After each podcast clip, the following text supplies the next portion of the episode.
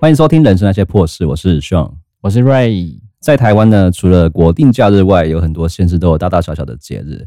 今天要介绍的就是桃园龙岗的米干节。我们的 Ray 呢，也是受邀节日的表演组之一。其实我没有听过米干节，你没有听过吗？真的完全没听过。有吃过米干吗？米干有吃过，跟这有关系吗？有，因为它这是龙冈。呃，这边的一个文化特色的一个食物，它就是我觉得它是荟萃了这个食物，然后把这个文化发扬光大，所以就办了这个米干节。但是不只是米干这个食物你在那边吃啦，但是你可以在这个节日里面，或者说在这个庆典里面，你可以吃到很多个是滇缅泰这三个国家的料理跟小吃这样子。对对对对对。哦，所以它。主要主打是米干，然后再去延伸到其他的文化，这样。对，我觉得可以，大家可以前情提要是说，你可以去看，呃，去听一下我们的第三期集，就是桃园好好玩。我之前有先讲到那个龙岗的部分嘛，米干。所以在这边的话，呃，据统计，就是在龙岗这部分，米干大概有三四十家，就在小小的这个平镇的一个小小的一个地方，就有这么多家的米干。通常都是做半熟吗？还是？哦，全熟，全熟。对，就是我们会米干，然后加一些大。不是我的伴手是伴手礼吗？哦，没有，哦哦，全部都是手，没有伴手礼啊，因为你要伴手很很难哎，这太难了。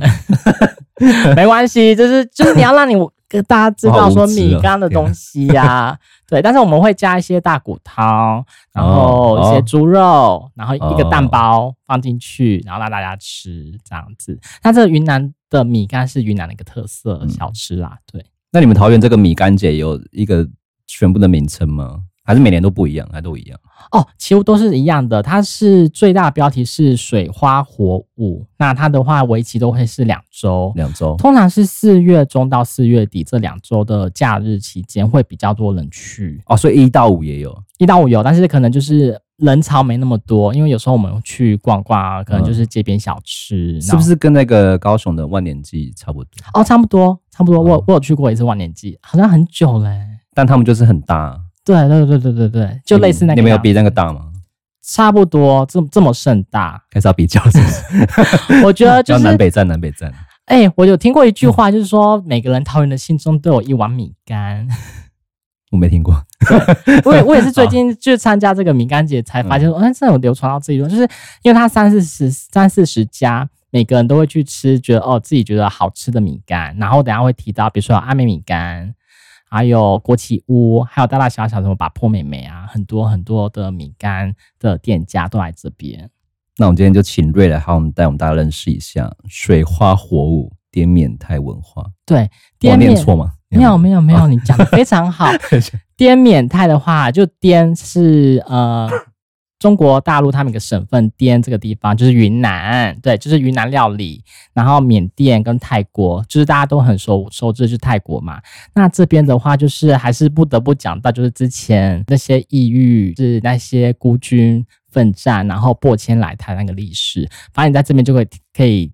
看到很多他们留下来，因为他们有个异域的文化馆，所以我觉得你们要去吃东西之前，或者说你们要更了解这个文化之前，你可以去它的里面的一个异域故事馆。里面的话，就是比如说有那个战争他留下的一些，比如说。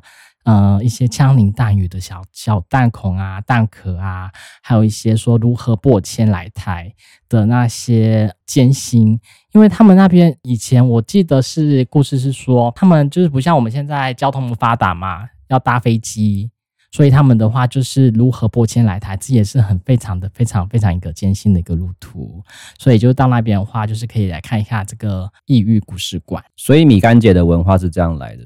对，所以就是因为米干呢，在当地的一个小吃的特色，所以呃，融合了云南的一个文化。所以云南文化在这边我们也可以看得到哦，不只是在呃云南滇，在中国大陆，他们有些流传来这边，就是呃把这些文化也带了过来。所以他这边的一些文化，其实在我们桃园平镇这些都可以看得到的。可是你刚刚不是这样讲，你刚刚是说政府怎样呢？什么多余的钱啊什么的。哦，你说你说那个吗？就是为了要盛大举行、盛大举办啦，所以就是呃，真的很贱哎，就 把它剪掉。你给我讲，对，就是呃，尤其是今年的话，我还讲今年是更盛大盛大举行哦。我记得好像在西门町吧，那边有是买个广告墙，啊，然后不得不说，因为就是以前是国民军政府嘛，就是国民党，所以他们今年呢更盛大举行。因为我们今年的桃园的市长是张善政，今年也到我们的呃云南米干这边，呃龙岗米干节这边也有致辞啊，做开幕、做闭幕的活动，所以做的比。往年啊，国嗯、呃、宣传的预算来讲的话，或者说我我对于我参加那么多年了认知来讲的话，这次是更盛大。所以这些什么文化的节日，就是政府很好拨预算的地方。我觉得是很好消预算的地方啦，很好听，我不会剪。对，所以你要 呃，就是。就是大家嘛，政府嘛，台湾嘛，就是很爱，就是说这种在地文化特色发扬光大，就是政府就是很爱做这种事情。嗯、这种地方，我觉得还是要收入进去。那米干姐的话，应该都会有很多移工参加吧？哦，很多啊，因为他滇缅泰，所以泰国移工也会去。然后他那边还有一个就是印尼那边回教的清真寺，嗯，也有在那边哦。所以那边的外籍移工啊，他们都会过去那边去参加这个庆典。呃，之后的话，那边还有一个我要讲的是清真认证，就是那边有个清真寺嘛，所以清真认证的话，就是呃，我不知道大家熟不熟清真认证这种东西，我我不熟。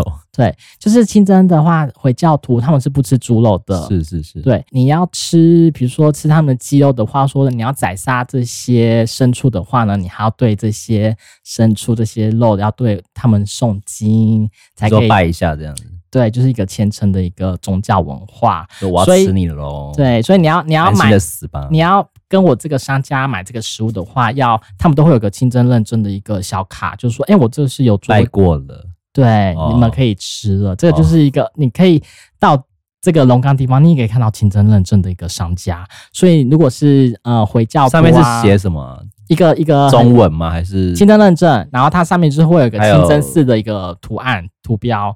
你知道进去之后，你看到这个图标，你不会写外国语吗？嗯，也是会有，因为不是主要是销售给义工吗？义工他们也会，但是我们的想要说，哦，我今天不就不想吃猪肉，然后我们就想，哦，清真认证，就想要体验穆斯林的文化，他们就是有个有个有一区就是清真文化区，就可以过去吃里面的东西。哦，对，这个我要讲就是清真认证，这个还我觉得还蛮有趣的，是嗯，其他台湾的地方还蛮少数会有，比较少了。比较少。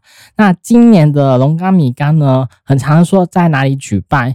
它的话呢，通常通常一开始的话，还没还没那么盛大的话，他们是在呃云南文化公园这边。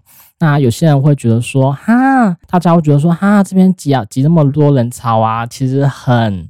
现在很拥挤，有车进去。那一天一开始的话，前两三年其实是交通没那么管制严格，所以大家就塞在那边。之后呢，大家就是把这个场地呢移到一个龙岗大操场。哦，这个龙岗大操场非常大，就是以前比如说龙岗那边就是有些军营那边有个很大的操场，有时候我们会去那边放风啊、野餐啊，或者说遛狗的地方。所以他前大概三四年吧，是在龙岗大操场这边去做举办的。嗯哼，但是呢。云南呃，云南文化公园附近的商家会觉得说：“哈，你们就是把人都带去那边了，但是没有把这些人潮，就是钱潮导流到这些商家。他们觉得说：哈，他们其实没有真正了解到我们的云南文化，或者说滇缅泰这个敏感节的这个特色。所以他们有抗议吗？不是抗议，就是说你们还是可以把他们大家都还是爱钱吗？” 我怎么对？不要我这边讲的好现实，没有，这就是这也是现实面，就是你要把这些导流进来。所以今年的很多人会去逛，说说啊，摊位好像没有往年的多，就是这么来的。就是说他今年好像没那么好逛，好像店家。所以原本在云南的他们也不想过去。嗯、呃，他们会就是要特地又要摆个摊位，又要把把东西带过去，他们会觉得可能或许是麻烦。麻烦。那商家人会想说，就是把人导导过来这边，所以他们在店面。店内可以做使用，然后他们会觉得说这样子，可能他们一一来可以多准备一些食物给人吃，一方面把人导流进来，这样他们以后呃源远流长之后，还可以知道他们的店面的店址在哪里。嗯，对，所以就是我觉得一年比一年的话，这个云啊龙岗的米干节的话越来越盛大了。所以不管是表演团体啊，或者是说里面的一个地方特色，我觉得越做越精致了。你们的舞群也是表演之一嘛，对不对？也是表表演者之一，就是受邀表演吗？对，因为他们就是说会召集比较，他们都很嗯、呃、很会想要使用是说在地的呃舞者，或是是说舞团，可以融合在这一个。米干节这个文化里面的一个特色，所以有时候我们编舞会编的比较说那种手势啊，或者说那些音乐就找比较现代的感觉，或者说融合他们的民族音乐，嗯、使用他们民族音乐，然后跳出他们那样要的感觉嘛。我们不能不能会跳个什么什么呃泰国舞啊，呃哦。韩国舞啊，那种那种，所以你们会像 K-pop C 位那么一直换一直换这样 队形的编排会这样子，但是我们还是不能用 K-pop 的音乐，就不能太主流这样。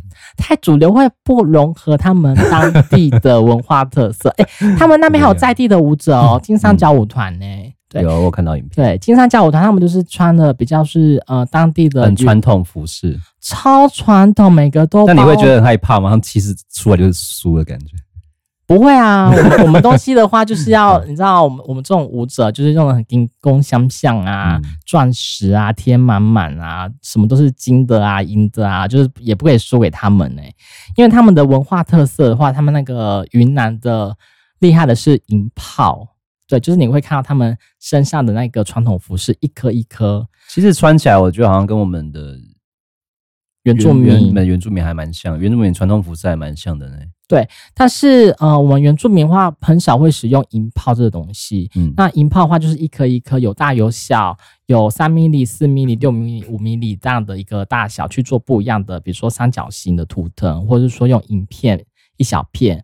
那他们的耳环、首饰、脖颈这边都会有用银饰去做呃装饰。还有云南那边最大的特色是他们那个包头，它除了黑色的包头之外，它还有很大的银饰，就是苗银，他们都用的非常非常的华丽，很华丽，造价不菲。听说听说造价不菲，就是公主啊，或者说贵族啊，他们才用得起这些东西，真的很贵。我去问过了，或者说我我想要买，哎，买不下手。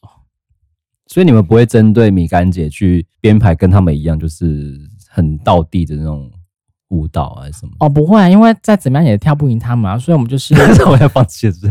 我们就是找出，因为每个舞团每个舞团的特色啊，那我们就是，是，是，是我们就是走融融合风的舞团，所以我们就是融合泰国，呃，或者说傣族的音乐，或者说比较流行的泰国的歌，但是还是有加入一些他们自己。固定穿有的呃服装或者说首饰，然后加上，因为我们是肚皮舞团，加上一些肚皮舞的一些元素放在里面，然后那他们一跳出来啊，然后他们会耳目一新，就哎、欸，好像跟其他人好像又不一样。那是不会 OS 说，那你在我北跳？没没没没 没没，不会，就是要这个就是要玩玩的融合，玩的技巧玩的好，嗯、他们觉得说很炸裂，就是你要那个气氛很炸裂，音乐选的很王炸，他们就很喜欢，观众就很爱。反正没没没在在乎观众，有啊，我们还是会带一下。气现场气氛啦，对，跳舞就是如果跳自己爽的话，如果舞台觉得哦好厉害哦，就是没有什么太特别的感觉，你会觉得很无聊啊。那通常米干节的话 会为期两周，那它第一周的话都是以水水为主题，嗯，水对。那你知道泰国那个 泼水节吗？知道啊，对，通常都是四月中嘛。所以你说那四个字水花火舞是每个主题不一样吗？哦，通常都是这样子，只是他们通常会用这个主标题。然后他们会弄和不一样的，比如说有些小小游戏、小摆摊，会有一些不一样的东西。但是大主轴是每一年都不会变的，因为四月中就是泰国他们的算是泼水节一个庆典，他们的过年，所以他们也会把这个呃庆典融合进来，就大家一起泼来泼去啊，然后每个都哦五六七八个那种橘色大水桶，那互相泼来泼去。然后还有他们的是还有浴佛，那浴佛节的话也是差不多在四月中，所以他们有一个有一区，就是这是跟佛教有关系的，所以佛教的话就跟泰国文化那边有比较有相关，所以他们就是会呃把一勺清水，然后从头淋那个佛的身体，让他就是浴佛，让他就是也是祈福的一个概念哦。对，然后第一周的话，还有是长街宴。对，长街宴的话，我觉得还是要讲一下，就是说云南这边的特色啦，就是呃，每个人就是会吃一些他们当地的小吃。哎，云南手扒饭，我记得你应该吃过，你还记得吗？记得，啊，记得吧？你说小马老师下来那一次吗？对，就是很多道料理，不就是有很多大融合的一些呃小小菜在里面。我知道，哎，那个很方便的，像我这种挑食，我就可以自己一直拿我喜欢吃的东西吃就对。没错，没错，就是要戴手套就把它吃。所以长街宴呢，就是他有时候会认桌，嗯、大概五到六个人，或者说七八个人就认这一桌。然后就可以吃长街宴这样子，哦、然后第二周呢，就是以火为主题，水花火舞嘛，所以火很重要哦，所以就是会搭配云南的火把节，就是每个人都会拿了火把，然后就是从外面，然后慢慢的一路走到会场来，所以那个还蛮蛮壮观，还蛮盛大的一个景象。然后呢，他们会点燃篝火，就是那个火台，这样大家就是。绕着这些火台啊，怎么听起来像什么什么风炮什么的？萤火晚 萤火晚会这样子，所以大家这边绕着这个萤火的火台这边，大家一起唱歌啊、跳舞啊。你说像原住民这样围一圈呢，这样对，这还是要讲说，然后路人也可以一直进去这样子。可以呀、啊，可以可以进去，大家然后有音乐这样，有音乐，他们音乐就是 K-pop 没有了，对吧？很云南的那种那种。笛子的声音，噔噔噔噔噔噔噔，就是还蛮蛮慢的。他会跳到几点？他们会一直跳下去，半夜一直跳，没有没有那么老，就是会渐渐的人人潮就散了。哦，因为累了。对，真的很累，真的可以。他们一直跳下去，我是你也有上去玩过是不是？有啊，有时候被抓上去啊，或者说在在旁边围观着看，然后他们就会把我抓过去，然后就说：“哎，大家一起跳啊！”当当然他们会教你如何跳，他们就说：“哎，你这个手要怎么摆？”你这个脚步要怎么样？他们还是有他们固定的舞步，你只要把这几个舞步学好，就跟他们一直绕，就很像，我觉得很像一个，真的很像原住民那种大会舞诶、欸，大家就是手拉着手，然后跟着他们一起去绕绕一个地方，这样的一个感觉。平地人就爱这些东西，很爱诶、欸，很爱这种民族文化特色，超爱的。我觉得 大家如果要去米干节的话，可以去体验这样的不同的异域风情。那是不是要避开六日？你看就嘛，六日才人多啊，你才可以看到一些不好，呃，好好很好玩，这个很好玩的，很好玩的一些景象哇，那边人多很多 一些微博诶。好的，米干节的话，你在当地的话，还是可以体验到很多他们的一些呃特色传统服饰。他那边有一摊，就是让你可以穿云南当地的传统服饰。拍照，拍照。钱。钱一次一百，你就可以穿一整天，到处去。呃、一次一百穿一整天，嗯，怎么便宜啊？真的很便宜呀、啊！但是他们、嗯、他们他们就是晚上的差不多了，他们就就就开始收了。也有卖吗？贵，很贵，哦、大概小妹妹的那一套衣服很小，可能一套一百穿一整天，应该要压什么证件之类的吧？但是我们也不会把它带走啊，我觉得真的很便宜啦。他就是拍拍照，然后小妹妹的说，有时候说，哎、欸，这一套多少钱？大概好像八九百就可以买那一套，但是很没有人想要买，就觉得说我这边来体验过，他会帮你穿，教你怎么穿，怎么戴头饰、戴耳环，然后戴项链，然后把你一套戴好，倒好好，你就是在这个小摊位这边 附近拍拍照，然后吃吃东西，这样子做体验。嗯，不贵啊，八九百还好。如果他想要收藏的话，我觉得还可以。嗯，但是单从是比较一般的啊，但是有那种贵的。跟那个那个阿婆啊，就是上万是不是？上万那边要到三万啦，大概大家要都要破万，就是那种贵的。他说阿婆，我我做这个哦，我说你手缝吗？对，我就是一个一针一针慢慢缝。我说哇，阿婆你很厉害呢。他说我会一直做下去，做到我老死为止。我说 阿婆你也不要这样诅咒你自己。对，他会就是一直做这个银泡，然后把放在那个缝在这衣服上面，这是他们的穿。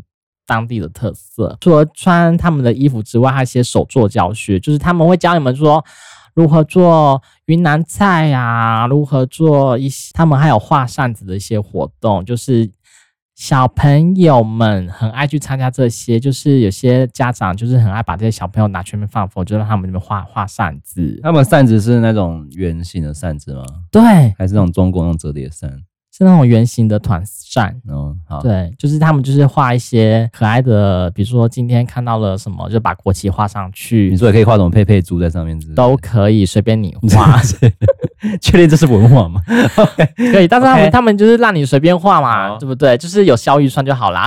OK，对。还有听说还有做那些银饰的耳环的教学，因为他们在那边云南的当地的特色就是银饰，所以他就把一些教你如何。简单做一些流苏的那种银饰的耳环，嗯、让你挂在身上，那你可以带回家，但是材料费还是要付。你目前讲到好像都比较偏女性面的，有没有男性面的东西？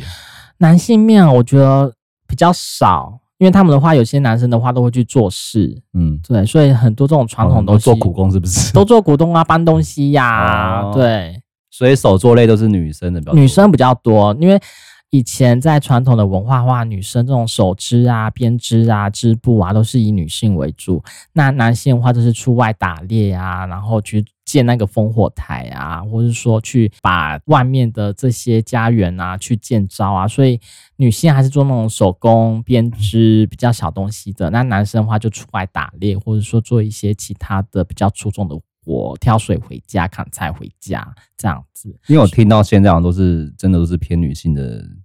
游戏比较多啦，对，穿衣服啊，然后嗯，做菜、啊，然后影视、耳饰啊之类的。对，你这样讲，男生好像就没有参与感啊。有啦，还是有啦，但是真的是偏少。嗯，所以哎、欸，因为再怎样，好像传统的文化都是以你这样讲，以母系社会为主，所以很多都是以女性为最重要的一个来源，因为妈妈嘛，嗯、所以他们就是还是以这种传统文化。这种去发展发源。那如果要看到比较男生比较有兴趣文化，就像我刚刚讲那个异域文化馆，就是那些枪林弹雨呀、啊，然后国民军政府破迁来台的故事啊，或者说眷村啊、老农民啊，或者说以前这边眷村就是跟观音的故事，其实是有相差不多，可以在那边看得到。比如说大同宝宝、大同电视啊，这边都可以看到以前。嗯，旧时代台湾年代的一些小缩影，也是可以在里面看得到。多，你两周都有去吗？两周都有去。那你这两周的话，都是有在吃当地的东西吗？有，一定要吃当地的东西。你有吃到什么比较特别的吗？讲讲我这次吃到什么东西，我把它做记录。什么意思？就是我吃到的东西是云南米干必定吃嘛。嗯，那我就吃柯文哲。吃过的阿美米干，这个我吃过了。还有就是木瓜丝，那木瓜丝的话呢，他们就是真的在现场那边倒，阿姨那边倒。他其实我问过说，阿姨，你每次都要一直倒，一直在现场，一直倒吗？说不啦，没有，我这我讲台语什么意思？不好意思，我讲到台语了。他说没有啦，就是我在做的时候啊，我都有先做一些现成的，但是卖的速度太快了，我一直倒不及。他们从早从下午一直倒倒倒木瓜丝，他们就要加一些佐料啊、配料啊、鱼露啊、番茄啊，什么都放在里面。鱼露，但是我觉得好吃啦。他们的配料就是这些，就是泰国正宗要用鱼露。对不起。对啊，说对不起。好，阿姨呢就从下午一直一直倒，因为真的是太快，一直卖完，她只要倒一份就卖完，倒一份就卖完。那阿姨说啊，今天的已经最后一份已经卖完了，然后也没有现现成的东西了，然后她就已经倒到腰酸背痛了。那你还有什么可以卖？对，他说阿阿姨就没有就要收摊了。我说阿姨倒很久呢。我说对，真的很累，我回家还要休息，我还要倒好几天，我下礼拜还要继续倒。那也是赚的很棒。对，阿姨你就不要赚那么多，你要记得要多休息呢。阿姨就说我会也要一直倒下去啊，就是这趁着这两周要赶快赚钱呐、啊。木瓜丝的阿姨就是这么跟他聊出来的。还有就是辣面，辣面的话这个很好吃，很辣吗？呃，它有分微辣、中辣、大辣。嗯，它那个小辣就已经很辣了，那个大辣的人，它还有一些特殊的那个酱料放在里面，还蛮好吃的，也是当地的一个文化特色。还有海南鸡，其实海南鸡的话，我觉得很多地方有，好像比如说新加坡，就是东南亚的文化，泰国也有海南鸡，所以这次我是吃那个泰式这边有一个是颖泰，我们颖泰海南鸡，我觉得还蛮好吃的，就是那个酸酸辣辣的酱料，然后配上那个鸡腿，还有他们那个香米饭，还有搭配他们的小黄瓜，那就是清清爽爽的配料，就是这样配着吃。要把海南鸡那么简单的料理做好吃，我觉得鸡不简单吗？很简单，有吗？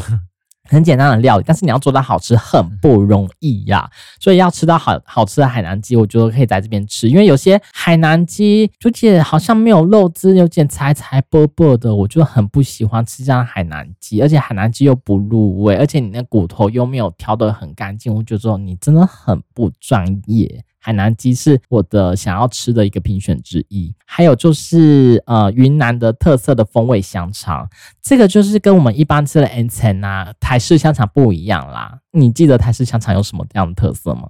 台式香肠后面都改良很多啊，什么酸味，然后五味不味。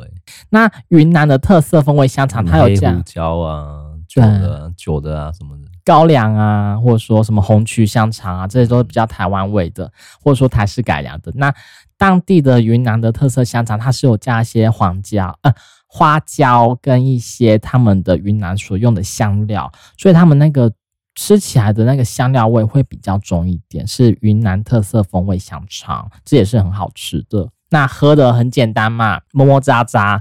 又是泰式 料理，我们大家有吃过吧？很好吃，就是有很多呃绿色啊，或者说粉红色啊，有加椰奶啊，然后掺杂在一起，然后让你去吃吃喝喝的一个么么喳喳。饮料的话还有泰奶，我除了喝传统的泰式奶茶，就是橘色那一款之外，我很爱的就是粉红豆奶。粉红豆奶就是我很喜欢它这个饮料，就是看了泰剧嘛，所以我。不管是去哪里，我都会点粉红泰奶。那不是很甜吗？超甜，超好喝。喝到泰国的东西，就是不要怕它甜，你就是融入泰国当地。还有打抛猪，打抛猪其实哦，我没有写到哎，打抛猪也很好吃。嗯，对，他们是真的是用打抛叶，不像台湾用什么高藏塔、九层塔，这很很 low 哎，很不符合当地耶。对，我记得好像泰国娘娘就讲说啊。你这个打抛不是用打抛叶，怎么叫叫打抛猪呢？对不对？所以这么改良版的，你想怎样？你打抛猪，你没有打抛，就不要说你是打抛猪。对，所以要吃打抛猪。这边有是用纯正的打抛叶做的打抛，非常好吃。所以就是我这次吃到的一些当地特色的料理啦。那有没有想要你想要吃的？还是你就你觉得哎，刚刚有介绍什么？偏辣，所以我蛮多都不能吃。我不就是我本身就不吃辣的一个人，小辣是可以啦，就是可能要喝很多水。小辣哦，它那边还是有其他的酸酸甜甜的东西啊。那我 OK 啦。什么是打歌啊？打歌，我在之前呃，其实我已经嗯参加这个大概八九年的历史了，你、嗯、可以讲历史了？就是参与这个活动，参加参加这个节日应该有八九年啊。但是一开始我接触这个节日的时候，打歌。是有请明星来吗？还是说是什么主题曲有打歌吗？我的心里的第一个印象是这样，什么是打歌啊？对，你有这样的疑惑吗？什么是打歌？打歌不都是？明星出专辑的时候上节目，然后唱歌叫首播主打歌，啊，然后一定要让人家很稀耳。不是，他们这个打歌呢，就是就是用云南的傣族对于这个节日的一个统称来个词汇啦，就是大家就是会像刚刚讲的，会围绕的在一起，然后用简单的手势、简单的步伐，然后教你去呃围绕在一个火台这边，大家围绕这边联络感情，然后。后的一个小小的一个呃传统舞蹈表演，那这个很盛大，是因为三五个人也可以跳，五六个人也可以跳，还上百人、上千人都可以这样去聚集、去围绕着。我记得我好像有看一个一个纪录片影片吧，然后在呃云南那边的，就这个是中国大陆影片啊，因为他们那边地广人多。所以他们可能会围绕在好几圈的人，然后围绕在一个很大的哦，真的很大的一个篝火台那边围绕着，所以那个盛况真的很巨大。所以，呃，如果可能落差很大，是不是？真的会差很多。所以，是对于你看完之后说哦打歌，所以我就会去查哦什么是打歌，然后打歌它其实可以做到这个这么多的样子，我觉得还是蛮厉害的。反正你也有下去跳了，对不对？对，它是。嗯，它其实可以跳很久啊，但是你觉得可以跳多久？应该三四个小时就差不多了吧？没有，它可以一直跳下去，一整天，一整天到半夜，到半夜，就是然后就是一直换人这样子，我就会一直看，就是谁先尴尬，然后就默默尴尬，慢慢就会散了。哦、反正热情有的还是继续跳。对，然后有时候主办单位嘛，就是、嗯、啊，好，我们时间差不多了，那我就音乐就是慢慢的拉小拉的，然后就就散了，因为那些。阿婆啊，阿姨啊，婆婆妈妈们，他们就是很有热情，很有热情，真的很无聊，可能在家真的憋坏了，这边给我那边打歌，那边那边绕来绕去绕，然后在边边弄那些手，还可以聊天讲话，因为他们很熟嘛，这些舞蹈，嗯、所以你就边讲话，然后边聊天，可能就说你昨天怎么样啊，昨天怎么样，那些游客怎么样，如何，如何、啊、身体的肌肉都记忆那个舞，对，真的很强，我觉得哇塞，我们可以聊一整天，真的是很闲，或者说你在家里真的太太无聊了，憋坏了。那你穿着那个舞服啊，嗯、然后去摊位的时候，他们有送你什么傻逼书吗？还是什么？他们说啊，你们等下要表演哦。我说对啊，那你们几点表演？我们大概六点就表演了。说啊，那我等下要去看。我想说啊，你就不用摆摊是不是？你这边就放空了是不是？让客人来给你买。没有傻逼书？没有傻逼书，真的没有。对啊，怎么不便宜一点卖给我们呢？那主办单位有对舞者有什么招待什么东西吗？我记得有时候的话，他会给我们原油券啦，那我们就可以就去买当地的食物，可以吃吃喝喝。对，我听起来很无聊吧？对不对？但是这也是个曝光啦，对啦，我们就是就是这么的，反正有钱赚就好了，就是微薄了小小小的钱啊，就是你们想说，在志不在钱，是在于乐趣，自己的。但是那些钱的话呢？呃，舞者他本身自己的每天做练习这些费用，或是说场地的费用，早就大于这些钱，还有制装的费用，这些都是要我们自己去掏腰包去付的。对啊，这些真的是入不敷出。但是跳都是跳自己的兴趣啊，想说我们一个舞台可以、嗯、呃一一方面打知名度，一方面说哦，我们有个地方可以做展现，这样就够了。对，台上三分钟。台下大概三十年功，不是十年吗？对，我们要三十年哦，他慢慢跳，你十年跟三十年的功力还是不一样哦。那你们舞舞者跟舞者之间的协调度好吗？舞者跟舞者之间协调度，我觉得是要练默契，因为有时候身高差，或者说你的站的位置不一样，你怎么去跟你其他的舞者去做匹配？这样子其实要去练那个默契，那练默契是最难的一个部分。比如说遇到什么瓶颈吗？你们在练习的时候？有人对各个音乐的拍子节拍就是不一样，我听到的是旋律，我听到的是重拍，我听到是另外一个拍子，所以会有不一样的意见分歧。我觉得跳这样的旋律会比较好，我觉得听到这个重拍可能效果会更好。有些人可能就喜欢对点，我最喜欢对点了，点到点这样子棒出去，这样才好看。那有时候。老师跟我说，那这边要走旋律，可以就是那个自由发挥，没没有要比较柔美的一个感觉，所以呃，我们还是会依照团长的感觉去呈现啦。但是离题了，没有，我要讲故事，听不出来拖时间，不要拖时间，因为你下面只剩柯文哲什么没了？哦。我要讲一个米干的这个一个小故事，是国旗屋，好清楚，对。国旗屋一定要拉，怎么不要聊的？不要聊这个东西，我就想听黑暗面的东西。不要听这些东西，很好听啊、我们要听到文化面的部分。这样你再不行呢，观众才刚开始耳朵睁开，那种那边都剪掉了，八卦为什么？那些都剪掉了。好好讲，我还是要着重在文化的特色。对，那这剪都要剪？没有没有，前面可以用，前面很好，前面讲的很好啊。好，现在要讲一个是米干，它这边有一家很特色的是国旗屋。那国旗屋这边的话，想说，啊，都是卖国旗屋说博物馆嘛？其实不是，它是一个卖米干的店。那它之前呢是一个完美很爱去那拍照，国旗屋你知道吗？你是说很多旗子，然后往中间那个对穿插过去，那不是一个公园吗？还是什么？对，它那个话双十节的话，呃，那个听说那个张老旺老贝贝呢，他就会自掏腰包，就是在云南公园啊，就是会把很多的旗子啊摆出来啊。一方面是爱国情操，一方面呢就是这个父爱。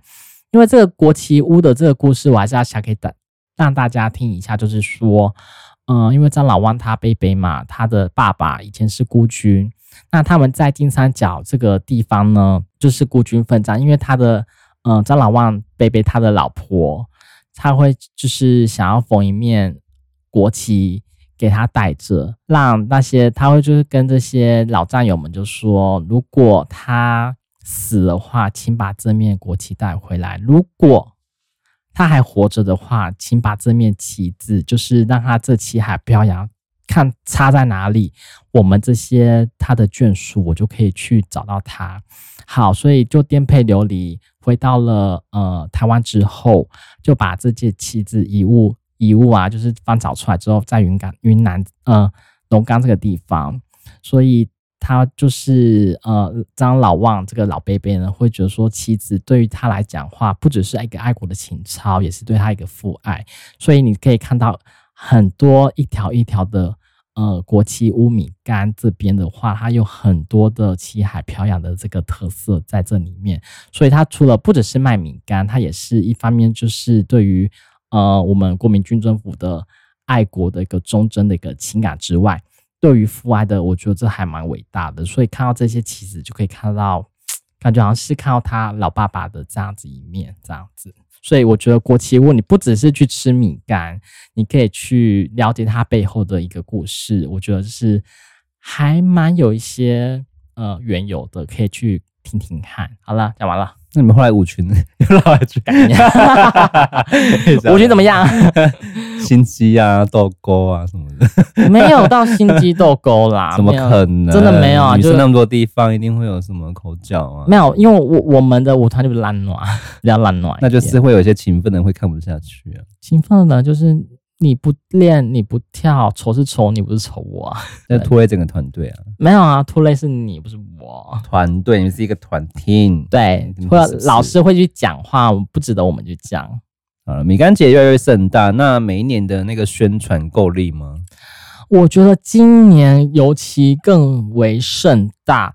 我记得好像在台北，好像有开个记者会，连蒋万安都有穿到呃他们当地的服装去开记者会跟张善政之外，在四月二十九号，柯文哲也到阿美米干这个地方一起去吃这个米干，也享受到呃我们当地文化特色。嗯，在四月三十号，我们的前任县长就是现在的呃行政院的副院长郑文灿也回到这个地方去跟我们一起。呃，大家致辞啊，或者说，呃，终于回到这个娘家，然后一起享受这个当地文化的特色。最后五月一号闭幕式的时候，嗯、呃，这个很还蛮特别，是双县市首长，除了张善政之外，我们的侯友谊市长。